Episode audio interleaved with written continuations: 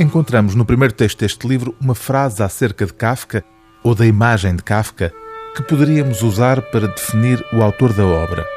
É a frase em que Gonçalo M. Tavares, o autor, se refere a Kafka como um especialista introdutor de estranheza.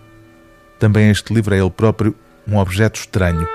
Chama-se Na América, disse Jonathan, e aparece designado na folha de rosto como um diário viagem. A abrir duas imagens, uma fotografia de Gonçalo M. Tavares no meio de uma estrada deserta, a perder de vista no horizonte, tendo na mão um retrato pintado de Kafka. O retrato que surge logo a seguir numa página inteira. Gonçalo M. Tavares dá assim início àquilo que designa como Projeto Kafka por estas palavras: levar a sua imagem em viagem, acreditar numa magia contemporânea a interferir na relação entre imagem e presença. Como bem nos mostra a tecnologia recente, imagem é presença. Antigo e demasiado contemporâneo. Alterar a paisagem pela presença fantasma de Kafka.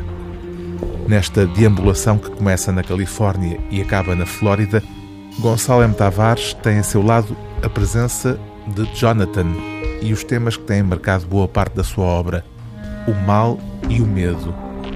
É Jonathan que, no texto, vai pensando e dizendo coisas ao longo da viagem, sem que fiquemos a saber se Jonathan é uma personagem real ou mais um fantasma, como o fantasma de Kafka, sempre presente também ele ao longo do trajeto.